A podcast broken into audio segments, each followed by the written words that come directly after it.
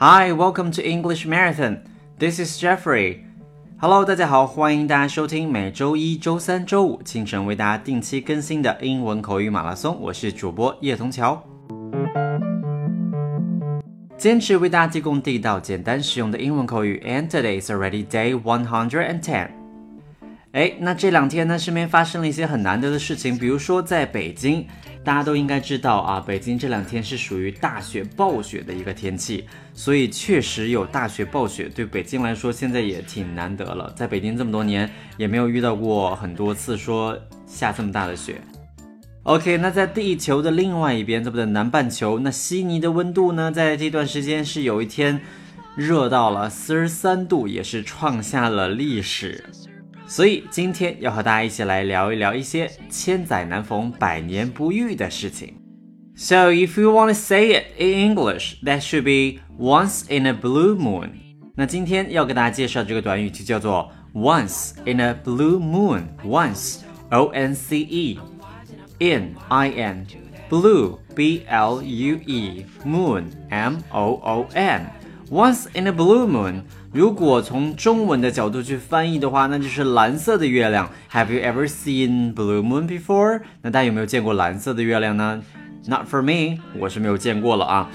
那 once in a blue moon 作为一个习惯用语的话，它其实表达的是很少发生的事情，也就是很难得才会遇到的事情，也就是我们中国人所说的千载难逢。And now let's listen to one example. 那接下来我们就来听一个例句。We all live fairly close to each other, so I get to see everyone quite regularly. Everyone except for my older sister Rachel. She moved out to San Bernardino, which is miles away. So we only see each other once in a blue moon. You're making friends with the fire. 那这个人说了，我的家人都住的比较近，所以我能和每个人经常见面。但是除了大姐 Rachel 以外，大姐 Rachel 是搬到了 San Bernardino 美国的一个地方，那那里离我们很远了，所以我们很少见面。那大家可以看到 once in a blue moon 这个短语呢，不仅仅是可以用来表达遇到的一些机会，同时比如说你很少看到某个人，也可以说 see each other once in a blue moon。OK。Now let's listen to it one more time. We all live fairly close to each other, so I get to see everyone quite regularly. Everyone except for my older sister Rachel. She moved out to San Bernardino, which is miles away. So we only see each other once in a blue moon.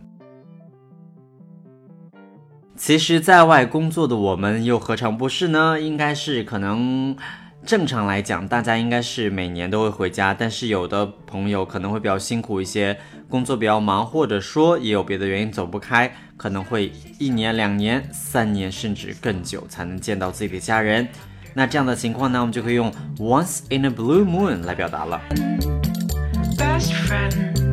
Maybe you're wondering how it started. 那可能你也会在想，那这个短语是怎么开始的呢？Actually, it's originated from 19th century. 它是从19世纪初开始的。那其实大家可能不知道的是，它和天文学之间还是有一定联系的。原来呢，这个 blue moon 它指的是在一个月里面出现第二次全月，也就是我们说的 full moon 满月的现象。那这样的现象是很少发生的，基本是每隔三十二个月。才会出现一次，那就差不多是两年多了，对不对？所以呢，美国人经常会用 once in a blue moon 来形容很少发生的事情。And now let's listen to one more example. I think that for the price we pay, the landlord should do a better job of maintaining the building. But he never does anything other than having the hallway carpets cleaned once in a blue moon. It's just not good enough。这个人说什么呢？I think that for the price we pay，我们付了这么多的房租，the landlord should do a better job of maintaining the building。那房东呢，应该更好的保持维护这栋房子的条件才对。But he never does anything other than having the carpets cleaned once in a blue moon。可是他只是难得清洗一次楼道的地毯，除此之外呢，他什么也不做。It's just not good enough，这是远远不够的。OK，所以这是另外一个情境可以用到 once in a blue moon。那我们现在再完整的听一次。I think that for the price we pay, the landlord should do a better job of maintaining the building. But he never does anything other than having the hallway carpets cleaned once in a blue moon. It's just not good enough. 那大家可以想到的，在你身边发生的一些什么事情，或者是哪些事情，是 once in a blue moon 才会发生的呢？可以和 Jeffrey 分享一下。All right, that's all for today. 那今天的节目就到此结束了。那最后呢，我们要送上一首 Chris Garneau 的 Fireflies，也是今天的背景音乐，送给大家。Let's enjoy the music and enjoy your day. See you guys on Wednesday. Bye bye.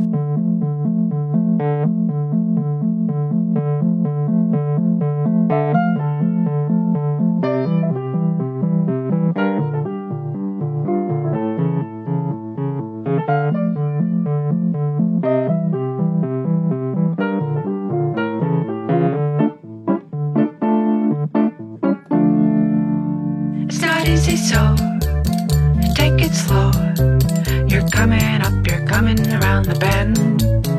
You're my good friend, best friend, and you're coming up, you're coming around the bend.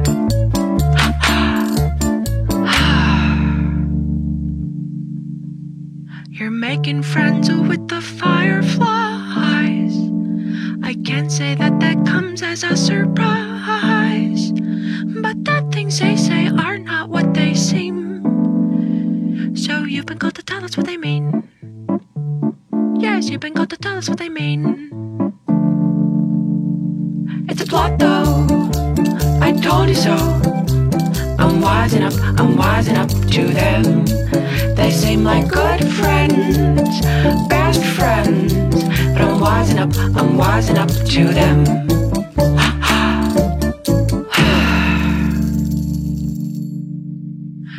Making friends with the fireflies. You know when they die, their light stays alive. And the things they say are not what they seem. So you've been called to tell us what they mean. Yes, you've been called to tell us what they mean.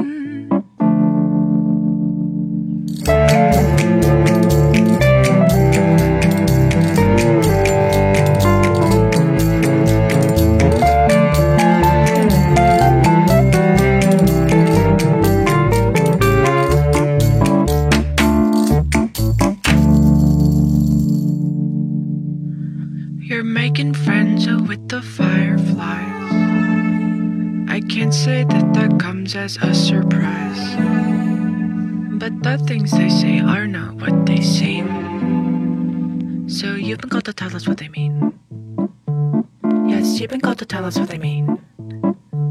Yes, you've been called to tell us what they mean. Yes, you've been called to tell us what they mean.